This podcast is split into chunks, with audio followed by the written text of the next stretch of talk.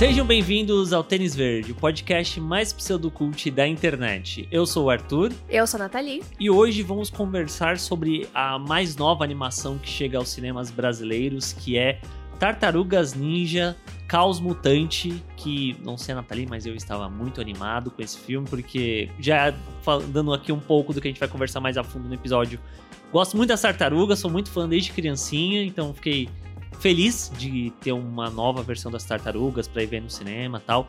E aí vamos comentar mais a fundo sobre tudo que esse filme traz com spoilers. E se você tá chegando aqui agora, seja bem-vindo ao Tênis Verde. Não deixe de seguir a gente nas redes sociais, arroba Tênis Verdecast no Twitter e no Instagram. E você pode acompanhar também os nossos trabalhos, tanto meu quanto do Arthur, nas nossas redes também, arroba natfanatic e arroba senhor. Vídeos que a gente publica no TikTok, no Instagram, no canal do YouTube, enfim, tá tudo linkado aqui na descrição. Então acompanhe a gente em todo o multiverso do tênis verde. Exato.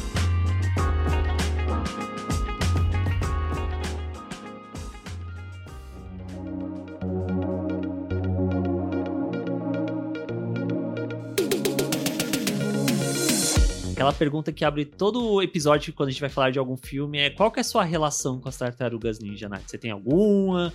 Você nunca ligou para elas? Não que eu tivesse nada contra Tartarugas Ninja, mas é que nunca realmente, tipo, fez parte. Eu lembro, tenho lembrança, assim, tipo, de passar na televisão e de ver uns pedaços, mas eu acho que eu nunca assisti nenhum filme do começo ao fim. Acho que tinha desenho também, Sim, ou tô doida? Tem. Série animada. Uhum. Nunca assisti também. Então, assim, eu sabia mais ou menos muito por cima do que se tratava, mas nunca também me interessei de me aprofundar. Mas nada contra. E a partir do momento que anunciaram este filme, né? Que eu assisti o trailer, eu fiquei muito empolgada para assistir. É, eu já vou pro lado totalmente oposto.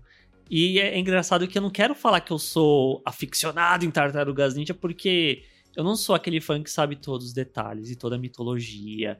Porque nunca fez muito parte para mim isso, mas o desenho de 87, eu lembro de assistir na TV aberta. Aí tem os três filmes da década de 90, né? Que, putz, eu assistia muito. Eu assisti mais o terceiro, que falam que é o pior de todos, mas o, o primeiro, inclusive, por muito tempo, não sei se você sabe essa info, ele foi considerado o filme independente mais lucrativo da história de Hollywood. Ele só foi ser passado pela Bruxa de Blair, se eu não me engano. Porque ele. Caramba! Tipo, um pouco dinheiro ali para fazer o filme, o bagulho explodiu. Então realmente era um fenômeno. Eu lembro que quando eu fui pesquisar alguma coisa para fazer vídeo sobre tartarugas ninja, era uma febre inacreditável, não só nos Estados Unidos, mas no mundo de uma forma geral. Talvez por consequência eu acabei fazendo parte dessa, dessa onda, desse movimento tal. É que eu acho que também era muito das referências e, e, do acesso que a gente tinha na época para as uhum. coisas. Tipo, acho que você você já desde bem cedo você já tinha mais conexão com cultura pop do que eu, eu acho. Hum. Eu tinha com algumas coisas poucas e de certa forma Tartarugas Ninja era uma coisa mais de menino. Eu acho que eu só fui realmente começar a desapegar, não não que é que eu acho que essa coisa de coisa de menino, coisa de menina era quase que uma, parada inconsciente. E eu digo isso pra gente, né, que já tem 30 anos de idade, né? Quando a gente era criança, já faz muito tempo isso, né? Hoje, isso é uma, é uma besteira, mas eu acho que na medida que eu fui crescendo, que eu fui tendo mais acesso às coisas e que eu fui tipo, puxa, eu gosto muito de coisa de ação, não, eu gosto muito do Homem-Aranha, não, eu gosto muito de Piratas do Caribe. E eu só fui, entendeu? Entendi. Mas quando eu era bem novinha, eu gostava das Minas Poderosas. Aham. Uhum. Eu também gostava.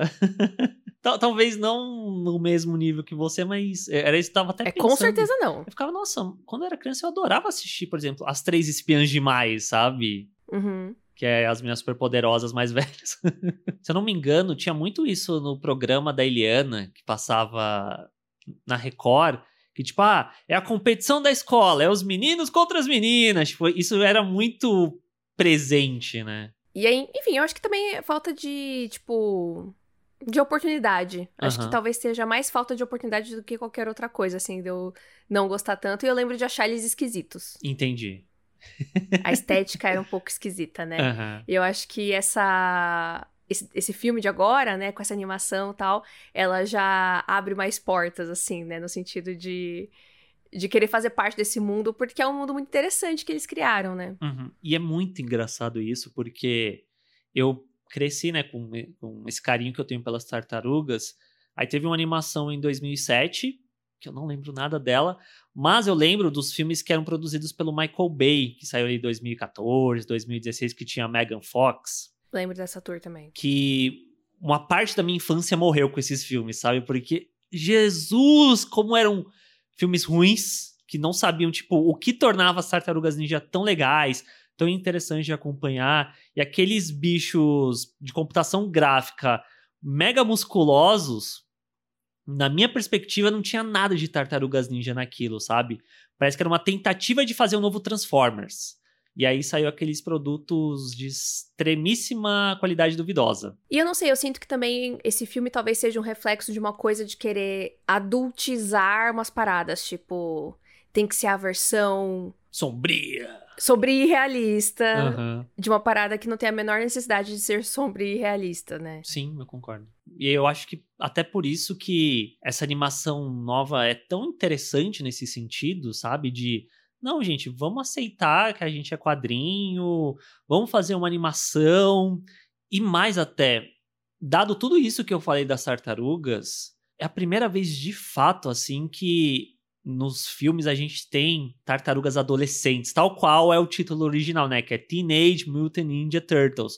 Só que no geral é sempre tipo uns adultos fazendo as tartarugas. E essa é a primeira vez que não só são adolescentes, e isso faz parte ali da narrativa delas, mas são dubladas por crianças, não é tipo adultos fazendo voz de criança. Eu acho que isso traz tanta diferença para o filme de uma forma geral. Nossa, sim. E a gente, a gente assistiu o filme tanto dublado quanto legendado, né? Sim. E infelizmente no legendado, é, gente, acho que a dublagem do Brasil tá muito legal, vale super a pena. Mas eu senti que a dublagem no original, em inglês, ficou muito mais claro isso, sabe? Uhum. A, a personalidade de cada um nas vozes, as diferenças é, da idade, né? Que o Leonardo é um, um, pouco mais velho, e aí o Donatello é mais novinho tal, o Michelangelo também. Então, achei muito legal, assim. Porque para mim, era isso, era as tartarugas ninjas. Tipo, ah, eles são tartarugas e eles lutam. É, eu não tinha essa noção de quem era quem. Uhum. Não sabia. Eu sabia que eles, que eles tinham esses nomes, mas eu não sabia qual era qual. E não sabia da personalidade, assim, tipo, para mim eles eram, tipo. Ah, é isso aí, as tartarugas. E aí agora eu, eu entendi quem eles são quanto indivíduos. personalidades, né? Uhum. Como indivíduos. Eu ia falar como pessoas, mas eles não são pessoas, mas como indivíduos. E eu acho que as vozes, elas, né, como parte fundamental de uma animação, né, colaboram muito para isso, né, para criar esse mundo.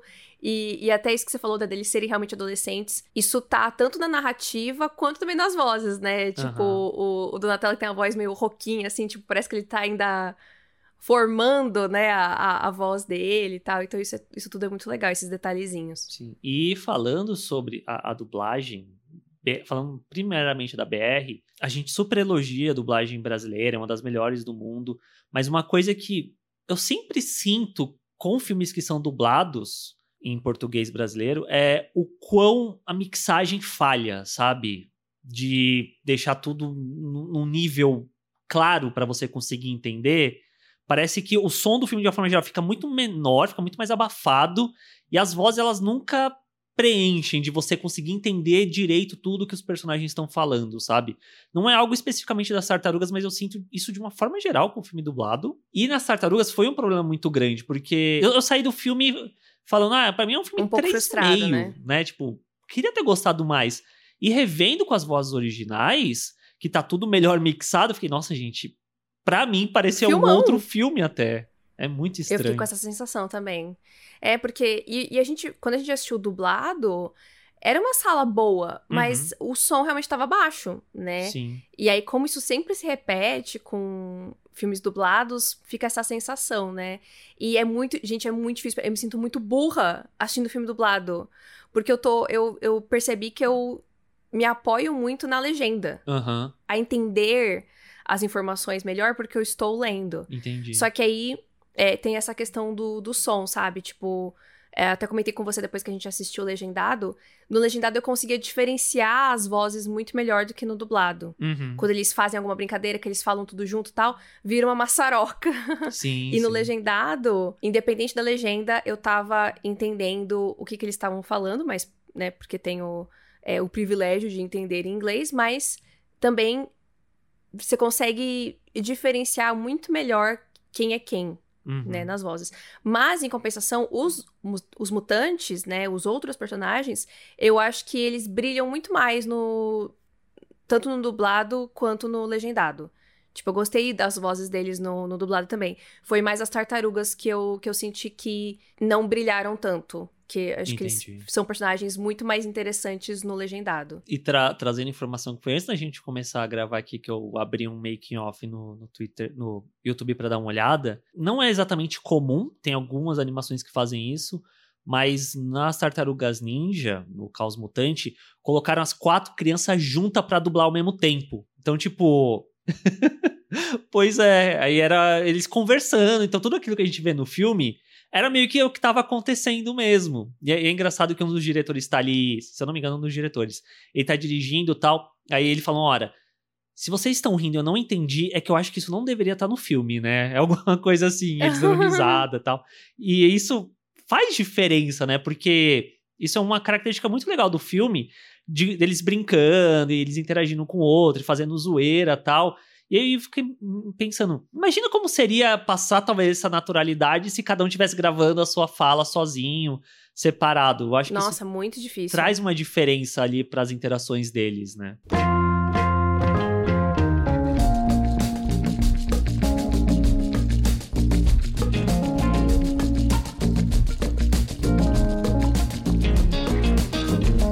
Mas a história do filme, qual que é a história do filme? É...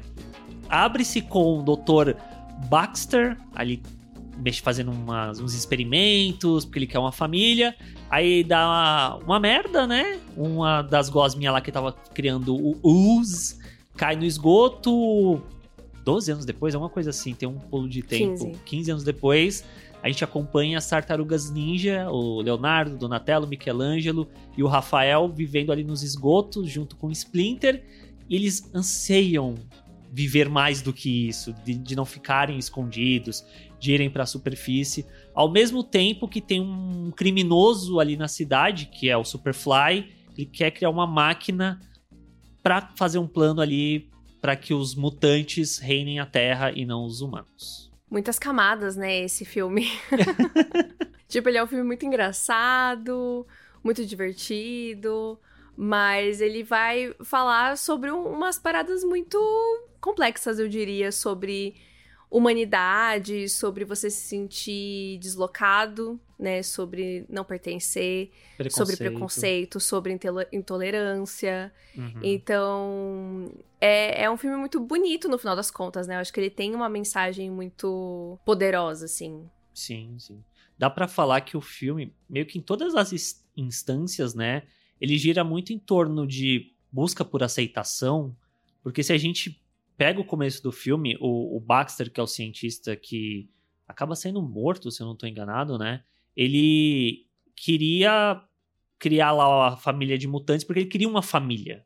Meio que assistindo legendado, eu Uhum. peguei isso e fiquei, nossa, gente, que que triste, né? Tipo, dele se sentir ali sozinho e por conta disso ele quer criar a própria família dele. Ele não se encaixa, né? Uhum, sim. Eu acho que a, a, a- dá, dá para fazer um paralelo, né? Tipo, no final das contas, não é, não são só os mutantes que não se encaixam, né? Qualquer pessoa que não siga a, a risca, né? Certos padrões, né? Aceitos socialmente, já vão ser colocados à margem da, da sociedade, né? E é muito interessante que é, é esse é, cientista que não se encaixa acaba criando essas criaturas que vão acabar trilhando o mesmo caminho que ele, né? Aham. Só que aí o que cada um vai fazer com nesse caminho é o que vai editar quem eles são quanto indivíduos, né? Que aí eu acho que é o que tange a relação das tartarugas com Splinter, né, de um lado, e o Superfly com os mutantes do outro, né? Que eles partem todos do mesmo lugar, né? Nesse sentido de meio que precisam viver reclusos e escondidos para não sofrerem com a intolerância dos humanos. Só que é, o que cada um vai fazer a partir disso, né? Como que o Splinter lida com isso em relação às tartarugas e como que o Superfly quer lidar com isso nessa relação dele criar essa máquina para destruir a humanidade, né? Mas me mesmo entre o Splinter e os meninos, já tem uma diferença, né? O Splinter, ele eh, tem um medo muito maior dos humanos, uhum. justamente porque ele viu, né, 100% o que aconteceu quando ele tentou é, subir para a superfície com, com os meninos. E eu acho que por eles serem bebês, talvez eles não tenham essa memória? imagem tão clara na cabeça deles, uhum. né? Eles não têm essa memória. É, então, eles, eles ali mesmo já se dividem, né? O Splinter quer proteger e, e, não, não, não, não, não interajam, não saiam. Só que os meninos, eles querem viver isso. E eles vêm... Eu acho muito linda essa, a cena do começo, quando eles saem, eles vão lá no, no cinema aberto, né? E eles veem as pessoas uhum. sendo, né? Vivendo, Sim. curtindo, uhum. se relacionando com seus amigos, com namorado, namorada, enfim. E eles é, sentindo essa necessidade, né? Eles querem ter uma relação, né, com pessoas, né? E tipo, e é muito bonito também que ao mesmo tempo que eles estão meio que de saco cheio uns dos outros, porque eles só têm a eles mesmos, no final eles acabam percebendo que isso também é um presente muito grande que eles têm, né? Essa irmandade, né, que, uhum. que eles têm. Então é muito bonito. Tipo, o filme ele vai. Ele tem muitas coisas legais, sabe? Tipo. Porque às vezes você olha pra, pra grama do vizinho, aí você acha que aquilo é, é mais legal, mas também tem coisas positivas no, no que eles têm ali, né? Uhum. Nessa nuclear family, né? Que eles, que eles têm, assim, nessa, nessa bolha deles. Uhum. E ao mesmo tempo, dentro disso do Splinter com os filhos, também entra várias camadas, é como se fosse uma cebola.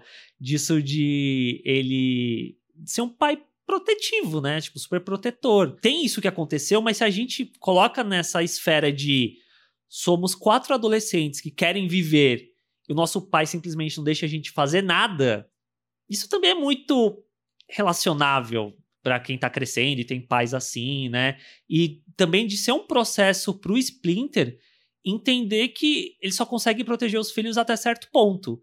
E que se ele não deixar as crianças viverem, elas não vão viver. Elas vão ficar presas Sim.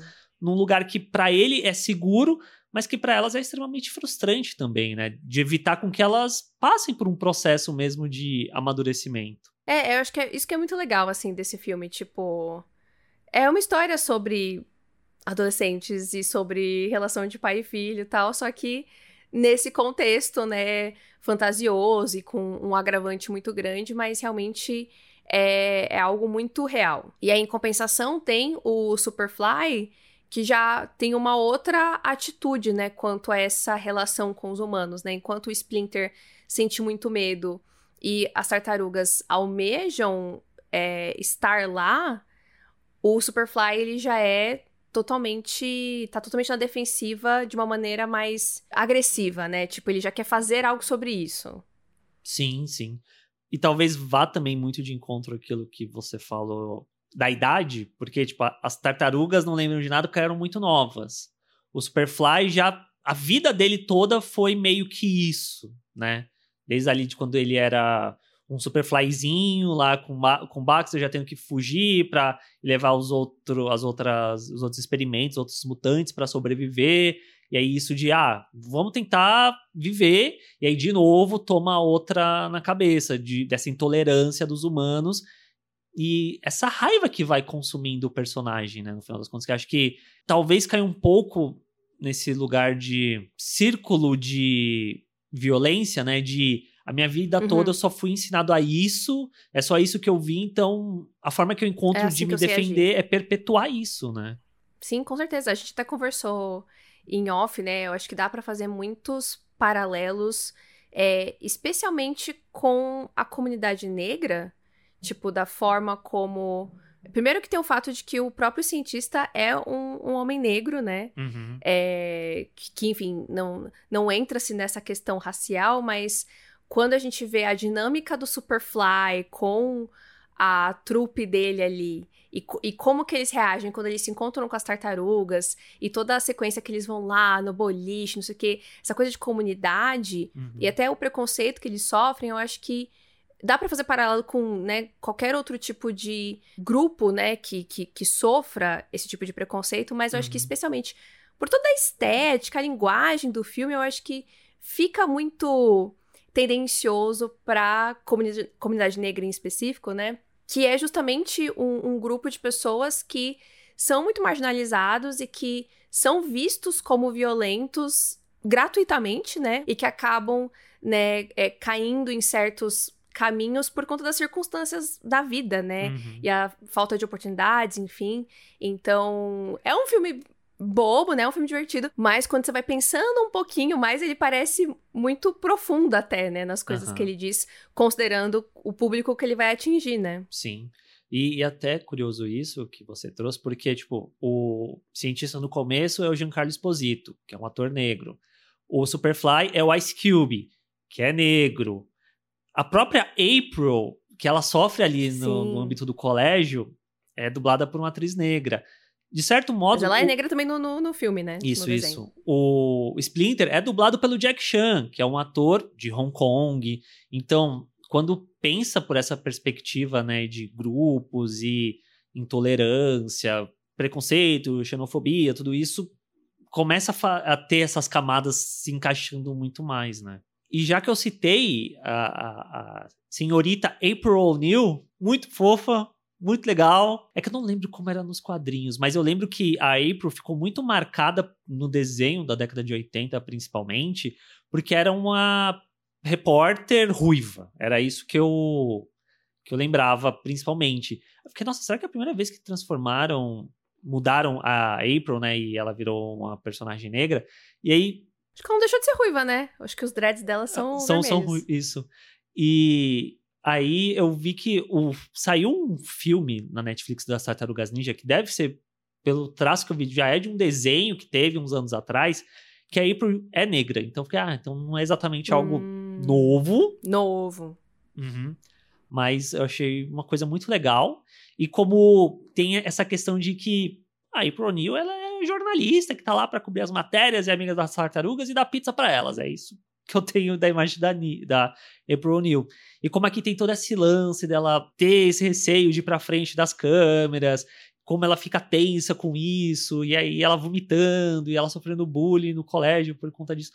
Eu achei algo muito legal também, e como que é de novo essa questão de querer encontrar um grupo, uma comunidade, uma família, e como que ela encontra isso nas tartarugas também, né? De pessoas que estão ali com ela, que ela, a, pelo jeito, ela não tem isso, né? Quando a gente começa a acompanhar ali a história dela. Sim, sim. Ela parece ser bem solitária, assim. E o que eu acho muito interessante é que os dois, é, os dois, né, no caso, a, tanto as tartarugas quanto a April, eles querem isso, né? Buscar aceitação. Ah, então a gente vai fazer isso para que as pessoas gostem da gente, para que as pessoas nos, nos vejam de uma outra forma. E eu acho que é muito legal que eu acho que todo mundo acaba chegando no final percebendo que na verdade eles têm que fazer porque é o certo, porque é isso que tem que ser feito, independente do que, que eles vão ganhar ou não com isso. Mas é muito legal que no final das contas eles são aceitos, né? A April é vista de uma outra forma, ela consegue superar esse medo, né, da, das câmeras, esse nervosismo, mas fazendo isso porque era o certo a se fazer, né? Seguindo o instinto deles, seguindo o coração deles. Uhum. E é legal falar que a Nathalie chorou quando tem o finalzinho lá. As duas vezes. Olha aí. Eu me emocionei bastante. Eu acho muito. É, é que assim, tipo, vou, vou, confessar uma coisa. Quando o Superfly virou um monstrão lá, uhum. eu quase revirei os olhos e falei, por favor, acaba. Tipo, que eu fiquei, gente, mas pra onde vocês vão com esse negócio? Tipo, gente. Precisa, precisa. Aí foi andando. Primeiro teve um momento que os humanos começam a ajudar eles, né? Depois que a April vai lá e fala tal. Ali eu já fiquei meio mexida, porque eu achei bonito e me lembrou muito espetacular Homem-Aranha, né? Quando uhum. toda a cidade, né, vai, vai, vai mexendo os andames lá, né? Pra Andrew Garfield poder pular e salvar lá o dia e tal. Eu achei isso muito bonitinho. Mas eu fiquei muito emocionada no final ali, né? Com eles, todo mundo morando ali juntos, e aí os meninos indo, né? Uhum. dá a cara a tapa. E aí, quando, quando o Michelangelo joga a mascarazinha dele, eu já fiquei tipo, ai, nossa, que triste. E aí, na hora que realmente aparece o, o armário dela e não tá mais é, os, os xingamentos, né? E tá April ou Hero. Aí eu achei muito, muito, muito, muito lindo.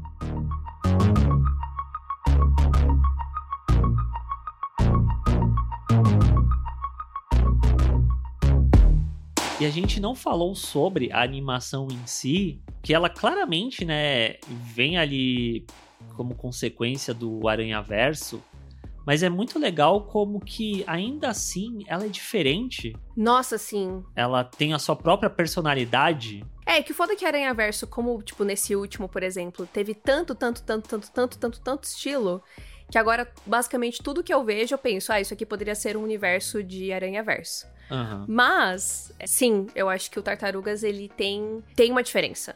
Tipo, tem várias coisas que eles fazem, que eles mostram, que eu falo, eu não, não lembro de ver isso em nenhum outro filme. Né, que tá indo nessa onda uhum. do, do Aranha Verso. Eu gostei muito que tem sempre muito rabisco, né? sim, né? Tipo, sim. nas luzes e tal. Eu achei, ah, ou quando tem alguma explosão, alguma fumaça, tudo é rabisco. Sim. Eu acho que ele é bem lúdico, né, o filme. É, nesse sentido, de novo, voltando a esse make-off que eu tava assistindo, basicamente eu acho que eles pegaram todos os vídeos que tinham dos spotzinhos do Seth Rogen, das pessoas, dos diretores falando sobre o filme. Eu tava muito na cabeça, nossa, parece uma coisa meio quadrinho mesmo, né? Porque o Aranha Verso ele já é isso, mas ele tem um nível de polidez que o Tartarugas Ninja meio que não tem nesse sentido de parecer mais inacabado mesmo, né? A fumaça, eu acho que principalmente partículas, né? Flare, essas coisas têm esse ar inacabado. Eu achei muito engraçado que eles foram pro lado disso que eu tava vendo, eles falaram: ah, não, a gente tava pensando, tipo, e se fosse animado por adolescentes? No sentido de. Sabe quando você tava no colégio, aí você pegava o caderno e começava a fazer uns rabiscos, uns desenhos na lateral do caderno, não sei o quê? Eles meio que pegaram isso pra criar essa estética de que eu acho que eles falam que é doodles, né? Que tipo, são esses desenhos. Uhum. É, é essas, mesmo. Essas explosões e tal. Eu fiquei, nossa, gente, não tinha pensado por esse lado, mas faz muito faz sentido, sentido, né? Eu falei pra Nath depois que a gente assistiu a segunda vez, através do Aranha Verso, pode ser a obra-prima que for, mas meio que, por mais que ele tenha diferentes estilos e tal, é Aranha Verso. Ele não tá exatamente trazendo algo novo, não sei se me faço claro nesse sentido, Enquanto que o Tartarugas Ninja, eu acho que é algo diferente. É algo inesperado quando ele traz isso. Por mais que ele seja uma consequência do Aranha Verso, eu acho que ele tem essa personalidade própria que o Aranha Verso, por mais inventivo que ele seja, ele misture vários estilos e utiliza do multiverso para isso, para aquilo, para aquilo outro, tal. Eu acho que a experiência como um todo para mim do Tartarugas foi muito mais interessante na completude dela do que o Através do Aranha Verso. É que eu acho que é aquela questão que a gente já falou, né? O, o Através do Aranha Verso não é um filme completo. Ele uhum. é uma uhum. parte de uma história. E Sim. isso, infeliz, infelizmente, vai contra ele. Apesar de que eu acho que, realmente, tecnicamente falando, ele é muito superior a Tartarugas Ninja pela ousadia que ele, que ele tem. Mas o Tartarugas, como filme, eu acho que ele é, é isso, assim, tipo. Ele é tem um, um, estilo muito bom, as dublagens são maravilhosas, a edição é incrível, a trilha sonora, a trilha sonora deste filme é muito boa, tem uma coisinha, um sintetizador, assim, que dá um, uma vibes Stranger Things, assim, uma vibes meio anos 80, é, mas também as músicas que eles colocam, tipo, muito foda, e, e, tem todas essa, essas, essas mensagens aqui que a gente tá destrinchando, sabe? E o Aranha Verso, eu acho que ele vai crescer só quando a gente vê a, a, o final dele, entendeu? Aí eu acho que aí vai ficar uma coisa muito maior, apesar de ter coisas muito legais. Então acho que por isso causa uma sensação diferente, para mim, pelo menos. E falando disso da, da, trilha sonora, que é feita pelo Trent Reznor e o Ed Ross, quando eu falei, ah, são os caras, eu não sei quem são. Aí eu, porque eu também, eu sei o nome deles, eu sei que eles fizeram um monte de trilha, mas eu não lembrava a banda que eles tinham no passado, que era o Nine Inch Nails. Eles Ah, é- eram deles e eles começaram a fazer trilha sonora e a pessoa falou: Nossa, os caras do Nine Inch Nails fazendo, eles fizeram soul, fizeram outras. E dá pra sentir que existe isso meio quanto identidade deles, né? Do. Não exatamente dos sintetizadores, mas tem essa aura meio etérea, por vezes, dentro da, da trilha sonora que eles fazem, sabe? É, eu acho que a trilha, na verdade, ela é bem. Eu sinto que ela tem muitas referências diferentes. Tipo, ela tem esses momentos meio, meio lúdicos, Uhum. mas aí também tem bastante de hip hop, tem uma coisa também mais agressiva, mais rock, assim. Então, por isso que ela me chamou tanto atenção, porque, tipo, ela, ela me levava pra vários lugares e, e fazia muito sentido com a cena. Ou até Uhum. aquela remixagem de What's Going On, sabe? Na cena de, de perseguição lá. Então, assim, eu achei muito inventiva a trilha sonora, assim, achei muito legal. Ela, ela realmente é, é aquelas trilhas que colaboram, mas ela também ela faz você prestar atenção, Nela. sabe? É, não é aquela trilha que ah, tá lá, que, que, que, que cria um clima, mas que, tipo, passa despercebido. Uhum. Tipo, não, ela é bem presente. Eu acho isso legal. Sim, eu concordo. Eu senti isso também com a segunda temporada de The Bear que eu terminei. Parece até uma temporada musical pelo tanto que a música é presente nos Uhum. momentos, e ela te chama muita atenção para aquilo que você tá vendo. E o Caos Mutante segue por um caminho parecido. E é legal que, justamente, né, é uma animação, então permite brincar com outras coisas. Então, tem algumas intervenções, né? Tem intervenções com imagens em live action. Tem um momento que eles estão contando lá o plano deles tal. E aí é um outro estilo de animação, né? Porque é a. É uma Uhum. visão deles, né? Um sonho deles tal. Então, isso é bastante legal também. Le- Não lembrou- chega a ser surtado como Uhum. era em Averso. Sim, sim. Mas, inclusive, tirou fortes gargalhadas o momento que aparece os Os banners, não, não, os totens, sei lá, do- dos creases. Uhum. E isso da, da parte do desenho e tal. Me remeteu um pouco a Miss Marvel também, lá no comecinho, quando Ai, tinha. Que era muito legal e Saudades. poderia ter tido mais no Miss Marvel, mas não teve, mas enfim, Sim. lembrou, né? Jovens, né? É, jovens que querem viver. E aí o final é muito bonito, muito legal, mas fica aquela pontinha assim, né? Que eu não sabia, mas Arthur me falou que já tá confirmado que vai ter uma sequência, então que bom. Uhum. Porque realmente. Primeiro que eu gostei muito dos personagens. Fiquei muito apaixonada por eles, especialmente o Donatello. Gostei muito dele. Me identifiquei com o jeitinho nerd dele. Mas aí já fica essa. Tipo, ainda tem coisa que pode se explorar, né? Uhum. Sobre essa organização, né? Que quer criar essas armas, né? Criar essas criaturas pra usar como armas. Tem o. Como é que é o nome do moço? Destruidor, que aparece no final. Então, tipo, tem muitos caminhos aí que dá pra seguir ainda. E fico bastante curiosa pra ver o que, que pode vir numa, no próximo Tartarugas. Uhum. Porque é legal falar que vai ter uma animação no sentido de desenho animado para. É, que é difícil falar televisão, Série né? animada. Vai sair no streaming, é, série animada que vai sair no Paramount Plus, que vai ser uma ponte de ligação pro primeiro, do primeiro pro segundo filme, que aí tem uma ceninha pós-créditos, né, que deixa o Destruidor, o Shredder ali, nossa, aparecer o Shredder, que é o, talvez o vilão mais icônico das tartarugas de uma forma geral. E antes da gente gravar, que eu fui dar uma olhada lá na vilã do filme, né, que é a eu não lembro o nome da personagem, mas o sobrenome é É Ultron. Cynthia. Cynthia Ultron. Cynthia. Isso. E aí eu entrei lá num desses Wikipédia das tartarugas e não tinha nenhuma informação sobre ela. Então, aparentemente, ela é uma personagem criada especificamente para o filme. Porém, lá na parte de trivia tava.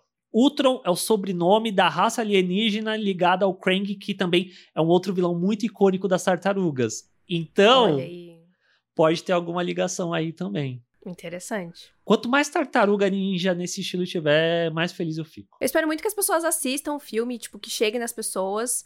É, é foda porque tá vindo depois de Aranha Verso, tá saindo um monte de coisa, então eu fico com a impressão de que o filme vai cair meio no esquecimento, pelo menos por enquanto no cinema. Mas quem sabe, chegando, né, na, nos serviços de streaming e tal, que ele cresça no gosto do povo, tal qual foi o primeiro Aranha Verso, né?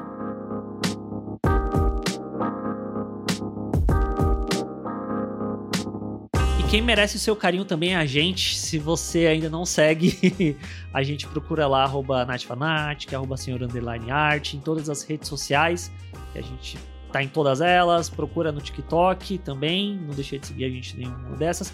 Se você curte o nosso trabalho aqui no Tênis Verde, cogita deixar uma avaliação no Spotify, no Apple Podcast, que isso ajuda demais a gente chegar a mais pessoas indica para as pessoas também o tênis verde, para que a gente cresça, né? Acho que é, o mais importante é isso, que a gente cresça e continue fazendo o nosso trabalho por aqui. Sim, se você quiser apoiar a gente de uma forma mais concreta, você pode também se tornar um apoiador do nosso trabalho na Orelo, ou pelo aplicativo da Orelo, ou pelo site orelo.cc barra Com 5 reais você já apoia bastante a gente e tem acesso a conteúdos exclusivos, incluindo é, dicas e críticas, enfim, que a gente vai publicar lá só para quem é apoiador. E a gente se vê no próximo episódio. Tchau, gente! Tchau!